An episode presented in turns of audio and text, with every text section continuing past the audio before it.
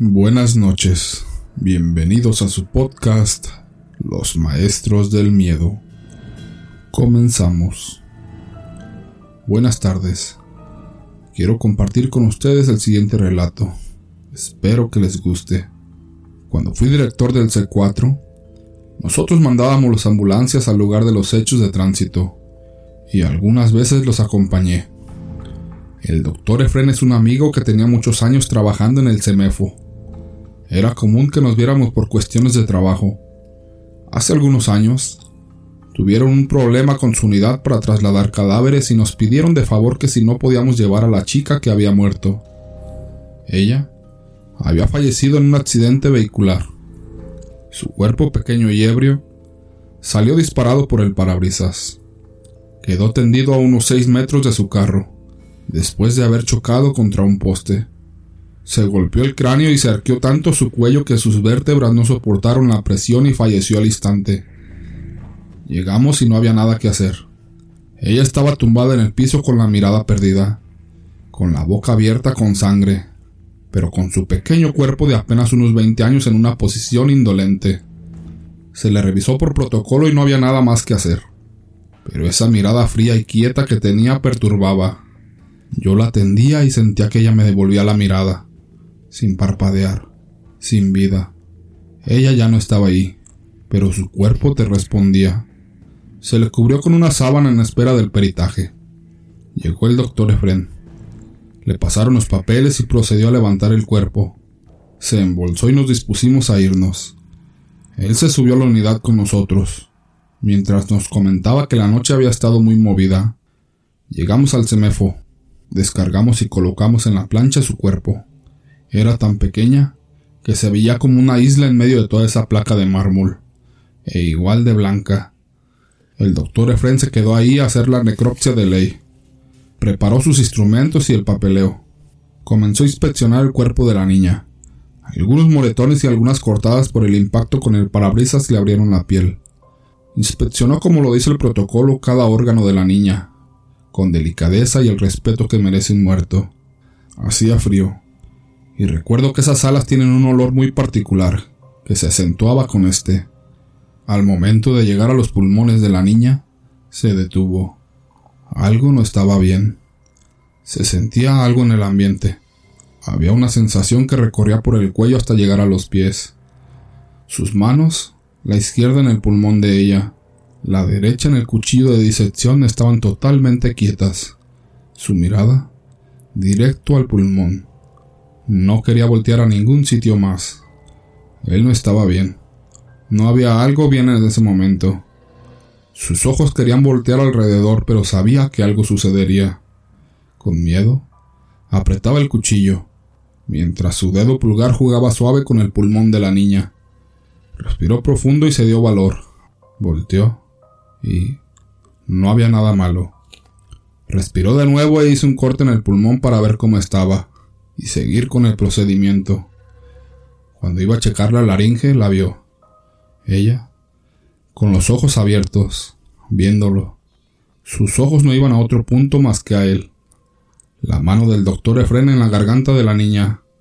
Ella con la vista en él. No supo en qué momento el cuerpo hizo el efecto de abrir los ojos. Pero es algo que pasa muy seguido. Se repetía a sí mismo cerró los ojos y siguió revisando todo. Cuando le tocó revisar el cráneo, empezó cortando el cuero cabelludo y jaló este hacia el frente de la cara de la niña. Esta quedó tapada hasta la nariz por el cuero. Tomó el serrucho para cortar y abrir el hueso. Cuando estuvo a punto, usó un formón para hacer presión y fracturarlo, y exponer el cerebro. El cráneo pequeño se movía suavemente mientras trataba de fracturarlo adecuadamente. Cuando lo hizo, se le ocurrió mirar a los labios de la niña. Ella estaba sonriendo. Estaba sonriendo con los dientes expuestos levemente. Le estaba sonriendo al doctor Efren. No pudo seguir con el procedimiento y salió huyendo del lugar. Cuando llegó el otro médico le comentó lo que había pasado. Ambos fueron. La niña estaba ahí, sin expresión alguna, blanca como el color del mármol debajo, con un lago hemático que quedó, rastro de la sangre y agua que se había encharcado. No pasó nada. Aquí no pasó nada. Solo lo imaginaste, le dijo el otro doctor. Se puso los guantes y junto con Efren siguieron el procedimiento. Terminaron y al momento de regresar el cuello cabelludo a su lugar, se dieron cuenta de que los ojos de la niña los estaban mirando, a una hora que se encontraban del otro lado de la plancha. Cerraron el cuerpo y llenaron los formularios. Al regresar a ver el cuerpo, éste sudaba. Cuando llegó el doctor Pereira, el más viejo del grupo le comentaron esto. Él solo les dijo, no la limpien, no le quiten el sudor. La niña no quiere irse sola. Si la limpian, al ratito se sentirán mal. Déjenla. Está buscando a quién llevarse. Algún familiar verá esto y la limpiará. Es mejor que se vaya uno de ellos para que la acompañe. El doctor Efren no dijo nada. Cuando llegaron a reconocer el cadáver, cuando llegaron a reconocer el cadáver, su mamá y su papá fueron los que la vieron. El doctor Pereira era quien les mostró el cuerpo, mientras el doctor Efraín los veía a lo lejos. Al final, vio cómo su papá le limpiaba el sudor de la frente. Después de todo, la niña no se fue sola. En la noche, a mí me tocó ir a sacar a su padre de entre los fierros de su camioneta.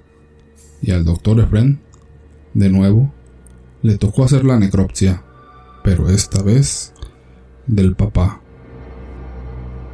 Segundo relato. La anciana del camino. Mariano se sorprendió un poco cuando las luces de su vehículo iluminaron a una anciana que recorría a pie el camino. Se notaba que era una anciana por la figura y por su andar. Caminaba sumamente lento y media encorvada. Se hizo a un lado del camino y, defendiendo sus ojos de la luz del vehículo con una mano temblorosa, Extendió el otro brazo, claramente pidiendo ayuda. Mariano dudó. Aquel punto estaba a muchos kilómetros de la casa más cercana. ¿Cómo había llegado aquella anciana hasta ahí? Caminando no podía ser. ¿Y si alguien la había arrimado en algún coche? ¿Por qué la habían dejado ahí? En medio de la nada. Y a esa hora de la noche. Pero al pensar en seguir de largo, en dejar a una anciana en aquella soledad solo por desconfianza, se sintió apenado y frenó, y como ya le había pasado, retrocedió un poco. Se estiró para abrir la puerta y le invitó a subir, e inventó una excusa poco creíble para justificar que no se había detenido frente a ella. Buenas noches, señora. Suba. Iba distraído y la noté medio tarde. Buenas noches, joven. Le agradezco que se parara dijo la anciana con una voz que sonó bastante rara, pero Mariano se lo atribuyó a su avanzada edad, algo que era evidente. Subió con aparente dificultad, pero al cerrar la puerta dio un portazo fuerte, enérgico, y al darse cuenta que fue excesivo se disculpó. Creí que había que golpearla fuerte, como a los autos de antes.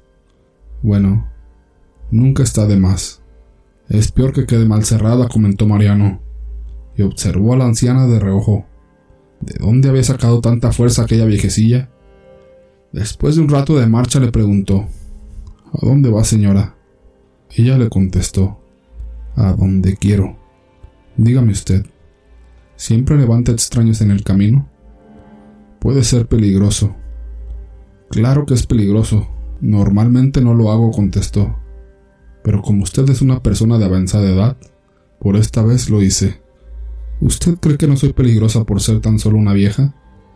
La viejecilla hizo la pregunta con un tono desafiante. No quise ofenderla, señora. Quise decir que no parece ser un asaltante o algo así. ¿Y qué parezco? contestó ella. ¿Me parezco a una bruja? Pues lo soy. Comenzó a reírse a carcajadas. Al decir eso, la apariencia de la viejecilla se hizo realmente horrible. Sus rasgos se acentuaron. Ahora su nariz caía larga y flácida. Su boca se abría desmesuradamente al lanzar la carcajada, y su piel, su piel estaba más arrugada y caía en pliegues que se balanceaban bajo su mentón. Mariano se aterró, pero pensó rápido y aceleró, frenando después bruscamente. Al no tener puesto el cinturón, la bruja salió despedida por el parabrisas. Después Mariano la vio ponerse de pie de un salto, para seguidamente correr hacia el vehículo. con unas exhalaciones horribles mientras lanzaba un grito horrendo de furia. Entonces, nuevamente Mariano reaccionó rápido, y esta vez acelerando evadió a la bruja y la dejó atrás. De esa manera se libró de semejante criatura y lo que hubiera podido hacerle. Pero, poco después, durante esa misma noche, una pareja que venía en una camioneta se detuvo al ver una anciana que transitaba a pie por el camino.